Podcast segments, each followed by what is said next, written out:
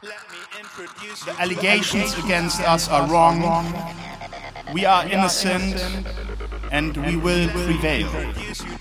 Let me be clear to those who use copyright law as a weapon to drown innovation and stifle competition. You will be left on the side of the road of history. You will not succeed with your attempts to take control of our internet. Stop! Stop this madness! Let's all be friends! Sie hören Turtle Zone Tiny Talks, den Debattenpodcast zum Zeitgeist mit Michael Gebert und Oliver Schwarz. Guten Morgen und herzlich willkommen zur neuen Episode 136 der Turtle Zone Tiny Talks. Sie hören den zweiten Teil unserer Specials über den schillernden Internetunternehmer Kim.com, der sich ja schon so oft neu erfunden hat, vom Hacker Kimball bis hin zum Gründer der Internetpartei in Neuseeland. ja, Oliver, schillernd ist schon fast zu wenig. Wir haben ja beim letzten Mal doch einen etwas tieferen Einblick gönnen können uns und Ihnen als Hörerinnen und Hörer. Und aktuell lebt ja der gute Kim von einem doch ziemlich üppigen Taschengeld auf seinem Luxusanwesen in Neuseeland und hofft nach wie vor, seine Auslieferung in die USA irgendwie verhindern oder zumindest verzögern zu können. Und wir steigen wieder an der Stelle ein, an der wir vor zwei Wochen einen Cut gemacht haben. Dennoch auch Meister Schmitz wollte nach oben und hat auch sich immer schon für Raumfahrt interessiert und die Sterne und kaufte er dann auch publikums- und medienwirksam einen Flug in dem Raumschiff von Virgin Galactic. Er hat dieses Ticket anscheinend immer noch und noch nicht eingelöst. Also da gibt es ein Ticket, was vielleicht irgendwo in seinem holzernen, altehrwürdigen Schreibtisch in Neuseeland schlummert und da muss er mal dann Virgin Galactic anrufen, Richard Branson persönlich auf Kurzwahltaste und sagen, ich habe noch ein Ticket, das würde ich auch gerne einlösen. Ich glaube, Michael, das Problem ist ja eher, dass der gute Richard Branson nicht von Neuseeland losfliegt.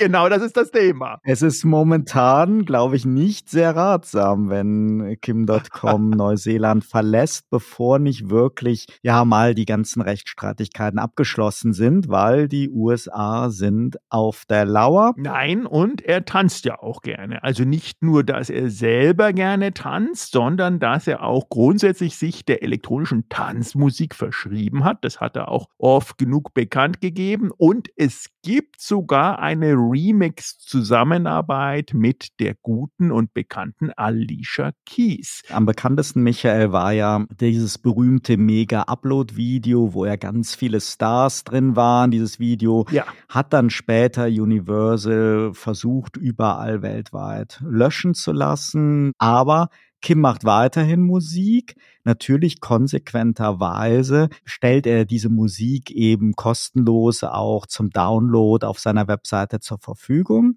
Das wäre ja auch verrückt bei den ganzen Streitigkeiten mit den Urheberrechtsinhabern, wenn er jetzt vielleicht seine Musik dann auch wieder bei einem dieser Labels bereitstellt. Also man kann seine regelmäßige Musik, die er auch im eigenen Studio produziert, wo auch seine Ehefrau Mona, also seine ehemalige Ehefrau, geschiedene Ehefrau, öfters mal stimmlich drauf zu hören ist, kann man halt im Internet frei bekommen unter kim.com und das ist ganz spannend. Ich glaube, das ist ganz typisch für ihn, dass er schon so ein Perfektionist ist. Man merkt das, wenn er Videos macht, dieser Ehrgeiz, dass die möglichst Hollywood-like aussehen, auch wenn er Musik produziert, natürlich beim Gamen, was ja die wenigsten auch wissen, ist, dass er ja ein irrsinnig erfolgreicher Computergamer ist. Ja, nicht nur irre gut, Oliver. Er soll zu den besten Spielern in der Welt des Online-Multiplayer-Spiels World of Warcraft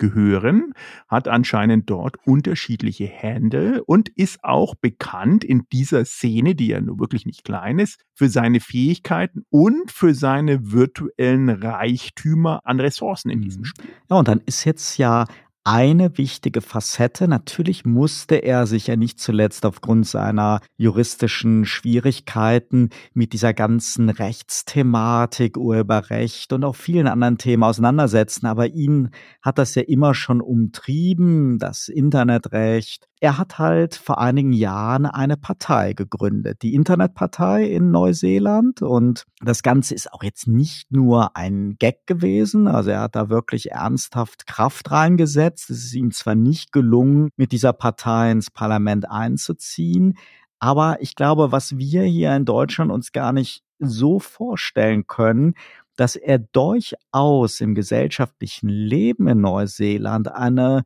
Rolle spielt, dort auch wahrgenommen worden ist. Die fanden das vielleicht am Anfang auch etwas ungewöhnlich, dass da ein neuer Bürger in die teuerste Villa einzieht und auch den Nachnamen .com hat. Aber er hat am Anfang seinen ersten Jahren auch viel Geld gespendet für öffentliche Einrichtungen und hat sich sozusagen als Resident in diese neuseeländische Gesellschaft ja irgendwo auch eingefügt und auch seine politischen Ambitionen sind doch nicht als Gag wahrgenommen worden, sondern relativ ernst. Und dazu passt natürlich auch, dass er mit dem neuseeländischen Staatschef ja auch eine gewissen, ja, gewissen Fight hatte über dessen Rolle im Hinblick auf diese Razzia und im Hinblick auf eine gewisse Art der Rechtsbeugung auf Betreiben der USA hin. Die haben sich da halt auch einiges untereinander gegeben und unter dem Gesichtspunkt wurde das auch durchaus ernst genommen, dass er nun eine eigene Partei hat. Er ist sehr, sehr aktiv bei Twitter, jetzt eben bei X zu allen möglichen Themen, auch jetzt aktuell zum Ukraine-Krieg, dem Russland-Konflikt immer wieder zu Themen, die durchaus alle beschäftigen. Eine ähm, eventuell notwendige Reform des Urheberrechts und, und, und. Und es gibt von ihm dazu auch eine Art Manifest und auch ein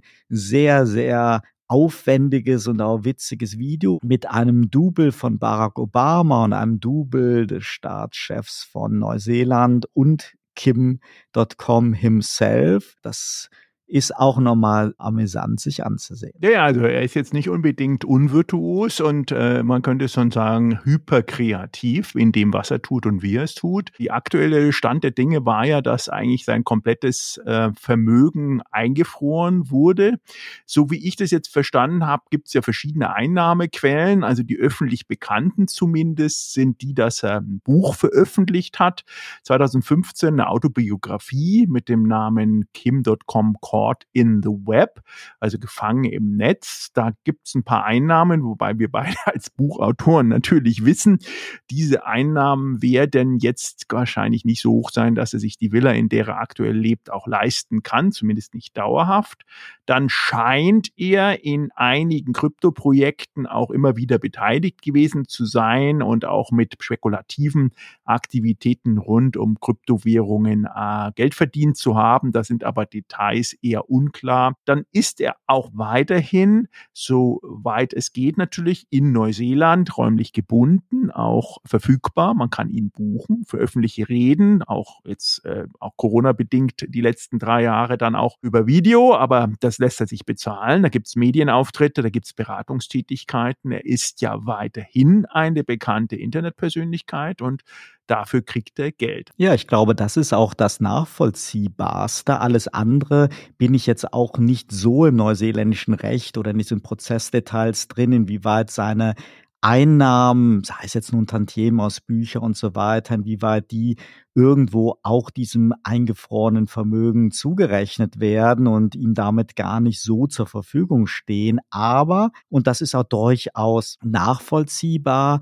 dieses eingefrorene Vermögen darüber kann er halt nicht frei verfügen, sondern das äh, obliegt halt der Verwaltung des Gerichts. Aber er bekommt eine Art Taschengeld daraus und davon kann er wohl relativ entspannt leben. So wirkt es zumindest. Und das ist ja auch, denke ich mir, für uns alle nachvollziehbar. Und das Ganze ist auch kein ungewöhnliches Verfahren. Immerhin war es ein sehr, sehr großes Vermögen. Es ging ja nicht nur um Bargeld, was sie eingefroren haben, sondern eben auch um jede Menge Menge Autos, Luxusautos und, und, und, was sie halt alles beschlagnahmt haben. Er selber hat zum Beispiel Anfang 2019 einmal, so berichten es Medienkollegen auf einer ähm, Konferenz in London, bei der er zugeschaltet war, gesagt, dass er pleite ist und eben auch mal vorgerechnet, dass er schon über 10 Millionen Dollar für Anwälte ausgegeben hätte und dass ihm halt seine Anwaltsteams dann halt auch den Rücken gekehrt hätten oder den kehren würden, da ihm jetzt eben das Geld ausgegangen ist. Das ist mal so der Stand. Spannend wird es natürlich sein, wie geht es dann finanziell weiter, wenn es am Ende mal ein Urteil gibt, gibt es da Strafzahlungen und, und, und und wie sieht es dann mit seinem Vermögen aus? Und dann ist es natürlich auch spannend, wie sieht es eigentlich mit seiner Beteiligung beim aktuellen Mega aus, was er ja wieder mit seinen damaligen Geschäftspartnern von Mega Upload ja auch initiiert hat. Da hat es dann im Handelsregister jede Menge Gesellschafterwechsel und Veränderungen gegeben, aber da sind seine Anteile mehr oder weniger bei seiner mittlerweile ähm, geschiedenen Ehefrau. Sie hat da dann ja auch relativ bald eine geschäftsführende Rolle eingenommen. Und ich nehme mal an, dass das eben auch wegen den vielen gemeinsamen Kindern halt auch eine Form ist, dass Kim da seine Ex-Frau und die Kinder entsprechend absichern wollte oder sich auch Sorgen machte, dass Einnahmen aus Mega wiederum einzufrieren wegen den Streitigkeiten rund um Mega Upload. Also jetzt ist er gerade mit, ja noch, glaube ich, 50 wird er dieses Jahr oder ist gerade 50 geworden und hat, ist auch frisch nochmal Vater geworden, aber ja. so wie es aussieht, nach aktueller Zählung ähm, müsste er ja jetzt knapp sieben bis acht Kinder von fünf unterschiedlichen Frauen haben, wie auch immer die Verhältnisse zu den Frauen sind. Die Kinder sind ja da. Ich glaube, fünf Frauen ist ein bisschen viel, Michael. Also da. Ja, oder wie viele Frauen auch immer. Lustig ist, ohne die Kindernamen zu nennen, alle Kinder fangen mit K an. Das fand ich also auch nochmal ziemlich äh, speziell, aber äh, ja, gut, also ähm, der gute Mann lässt sich da auch nicht biegen. Also alle fin Kinder, die er hat, fangen irgendwie mit K an, ob weiblich oder männlich. Und aber es gibt genug Kinder. Ich glaube, darauf können wir uns einigen. Es gibt genug Kinder. Es gibt genug Frauen, die da seinen ähm, privaten Weg auch begleitet haben, wo es dann immer wieder auch eben zu der äh, frohen Botschaft eines Kindes kam. Und da gibt es einige. Und dass äh, diese Kinder, wissen wir ja, äh, machen Freude, aber müssen natürlich auch irgendwie äh, finanziert werden. Und insofern ist es dennoch auch spannend, dass wir mal die Seite beleuchtet haben, wo kommt denn eigentlich die Kohle her? Weil die Kinder und die Frauen, die, glaube ich, werden jetzt nicht alle von der Sozialhilfe leben müssen. Und ist es ja auch ganz auffällig, wenn man die Fotos sieht, die er postet von sich, vor allen Dingen mit seinen Kindern zusammen, aber auch mit der jeweiligen aktuellen Frau, dass das durchaus ja einen ganz anderen Kim.com zeigt, als vielleicht der mal liebevoll gesagt etwas großkotzige junge Kim.com, der sehr, sehr polarisiert hat hier zu seiner deutschen Zeit. Also das scheint ihm gut zu tun. Und selbst wenn wir vielleicht eben ja auch verständlicherweise über sein Privatleben dann nicht ganz so viel genau wissen oder auch wissen sollen oder müssen, gibt es doch so ein paar Dinge, die man halt weiß, die verbrieft sind, weil er sie natürlich auch gerne nach draußen kommuniziert. Zum Beispiel ist Kim.com ganz, ganz stolz drauf, dass er die schnellste Internetverbindung in ganz Neuseeland hat. er liebt schnelle Autos. Das war ja damals auch legendär mit Rallyes, an denen er teilweise auch illegalen Rallyes, die kennt man ja, wo er in England gestartet wird und dann quer durch Europa gefahren wird. Da hat er ja auch teilgenommen. Er hat bis zur Beschlagnahmung wirklich eine ganze Sammlung an Luxusautos gehabt und die hatten dann alle eben auch witzige Nummernschilder, wie das halt eben geht in Neuseeland mit Hacker, Guilty, Mafia und so weiter. Ja, und sein Album Good Times war, wenn ich richtig informiert bin, sogar kurzfristig mal in den Charts drin und ist, wie gesagt, wirklich, kann man sich anhören, sollte man mal tun aus Interesse, ist jetzt wirklich professionell produziert. Und was auch noch vielleicht ganz interessant ist, neben Partys mag er eben auch gerne Feuerwerk und das ist auch durchaus da in der Gegend, wo die Villa ist, auch ein gesellschaftliches Ereignis gewesen. Da hat er sich, äh, das war auch, glaube ich, als diese politische Geschichte ein bisschen aktiv war, hat er sich definitiv in die Herzen der Neuseeländer versucht, zumindest auch ein bisschen reinzukaufen. Er sagt zwar einerseits, dass er kein Bösewicht, kein Verbrecher ist, das betont er immer wieder. Er sagt, dass er die Welt verändern will und dass er dafür Ideen hat. Das nehme ich ihm auch ab und er sagt natürlich, er hat in der Vergangenheit einige Fehler gemacht. Damit bezieht er sich sicherlich auch eben auch auf die Konstruktion bei Mega Upload oder vielleicht auch auf die Zeiten davor, die eben nicht immer alle ganz so koscher waren von seinen geschäftlichen Aktivitäten. Aber er sagt, er arbeitet hart daran, jetzt das Richtige zu tun. Und ich finde, man kann das durchaus auch gutieren, wenn man einerseits berichtet eben auch über Dinge, zu denen er ja auch wirklich gerichtlich verurteilt worden ist wegen entsprechender Vergehen, dass man eben auch sagen kann, wo er sich engagiert und wo er auch eine Botschaft hat, wo er Impulse setzt. Und spannend ist natürlich immer, wie andere Leute das sehen. Und in den USA ist er, wie gesagt, Staatsfeind Nummer eins, zumindest für die Unterhaltungsindustrie. Die wünschen sich eine Bestrafung eben einfach, um ein Zeichen zu setzen. Ich glaube, die würden den natürlich so äh, gerne wie Assange gerne zumindest plakativ hinter Gitter sehen und schauen, wie er noch, noch dünner wird und im Zweifelsfall dann halt die restliche Zeit seines Lebens hinter Gitter verbringt. Ich glaube, das ist so die Direktive. Ne? Absolut. Und der John Key, der ehemalige Premierminister von Neuseeland, den habe ich ja eben schon mal erwähnt, dass er mit dem halt ein Battle hatte. Der musste sich ja nach der Razzia sogar entschuldigen bei Kim.com,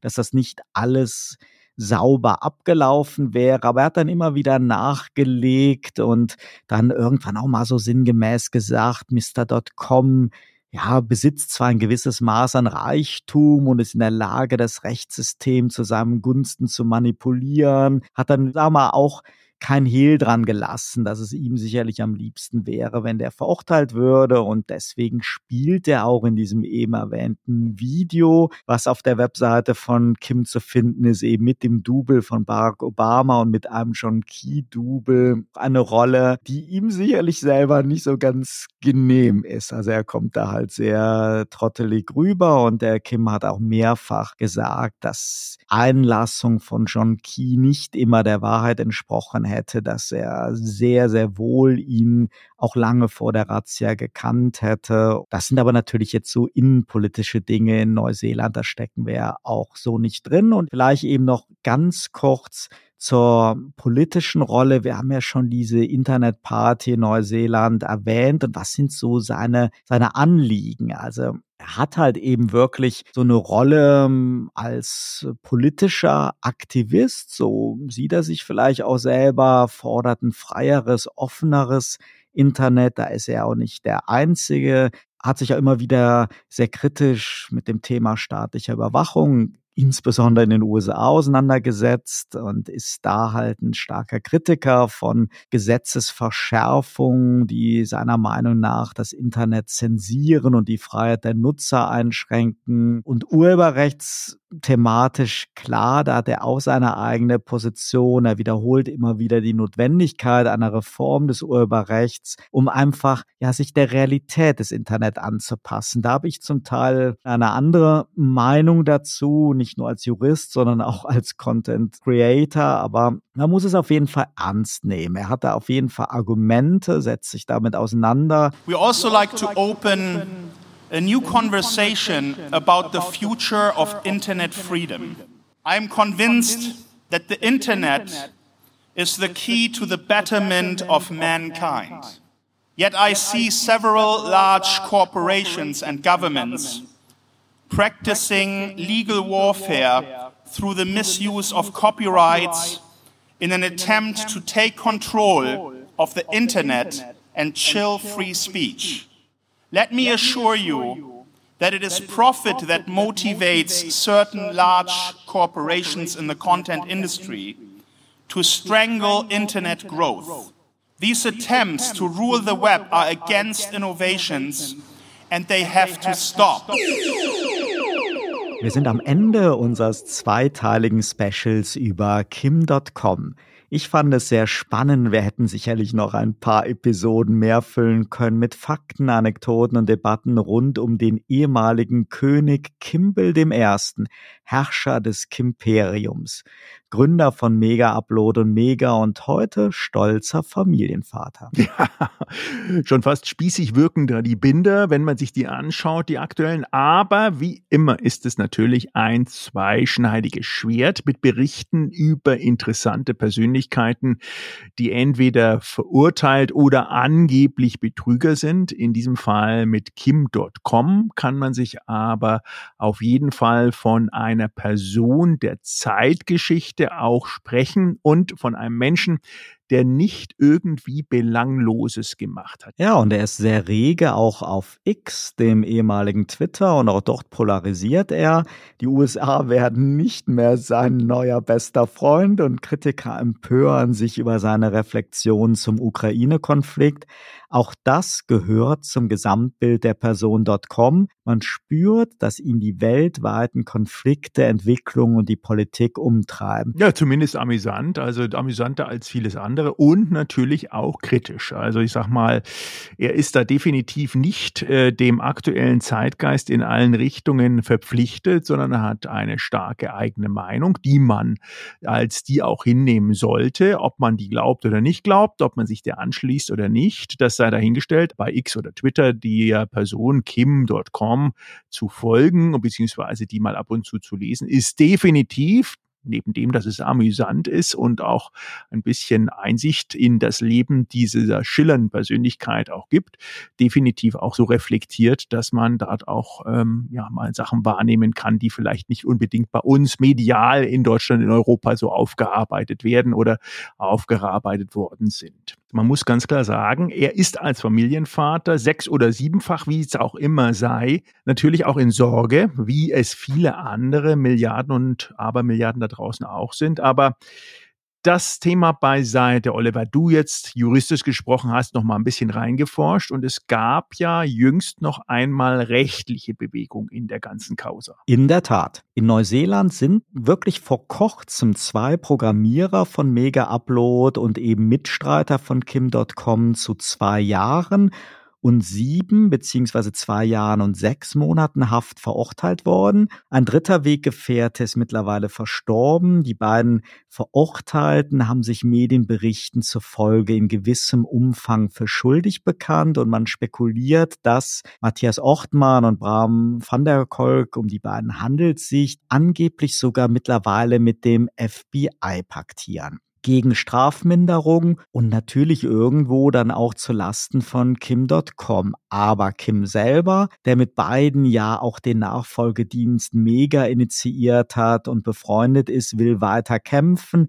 und gibt sich milde. In Tweets und Medienzitaten zeigt er sich nicht verärgert über Ortmann und Van der Kolk, sondern betont, dass er den beiden nichts vorwerfe. Ihnen sei eine angedrohte Strafe von 185 Jahren erspart geblieben und sie seien einfach des juristischen Kampfes müde. Kim will weiterkämpfen. Er sieht das Urteil als Beleg, wie schwach die Rechtsposition der USA sei. Und er kann sich vorstellen, dass seine Partner in Crime sogar aus dem Gefängnis weiter für Mega arbeiten. Er vermutet, dass sie ohnehin nur kurze Zeit hinter Gitter verbringen werden. Ja, es ist definitiv super spannende News und zeigt wieder dort in diesem verworrenen Spiel ist natürlich Taktik ähm, eine der großen Maßnahmen, aber auch die Ressourcen müssen passen lassen. Also wenn wir nicht wüssten, dass ein Kim.com über Einkommen verfügt und bestimmt auch über Netzwerke und Gönner aus dem Bereich, dann wäre das natürlich für jede Individualperson wahnsinnig schwierig, dort gegen quasi die USA und damit auch eine noch stärkere Macht zu kämpfen. Ja, Oliver, damit bleibt er im Fadenkreuz und selbst wenn die jahrelangen Prozesse ja auch einige Erkenntnisse über die Rollenverteilung der vier Gründer ans Licht gebracht haben und es ja auch fraglich ist, ob Kim die Hauptverantwortung trifft. Finanziell zumindest gelohnt haben sich Mega Upload und Mega für ihn. Und er scheint trotz der drohenden Mega-Strafe mit seiner Familie vergleichsweise schöne und luxuriöse Zeiten zu verleben. Ich würde sagen, das Epos und die Saga rund um Kim.com gehen weiter. Und bei Turtles und Tiny Talks geht es am nächsten Montag wieder weiter mit der Episode 137. Dann wieder in Kooperation mit dem ChatGPT Expertenforum zu einem spannenden Thema der künstlichen Intelligenz. So ist es, hören Sie natürlich weiter rein. Es freut sich auf Sie, Ihr Michael Gebert und Oliver Schwarz. Turtle Zone Tiny Talks, der Debattenpodcast mit Michael Gebert und Oliver Schwarz. Immer zum Wochenstart auf allen Podcast-Plattformen und auf turtlezone.de.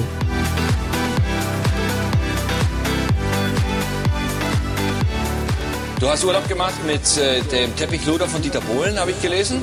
In der Karibik. Ist das richtig? Ja, das stimmt. Janina und acht Männer? Ja, das war auch der Grund, warum sie früher abgereist ist, weil das äh, ging dann doch etwas an die Materie nach einer gewissen Zeit. Also ich meine jetzt mehr äh, psychisch. Psychisch, natürlich. Natürlich.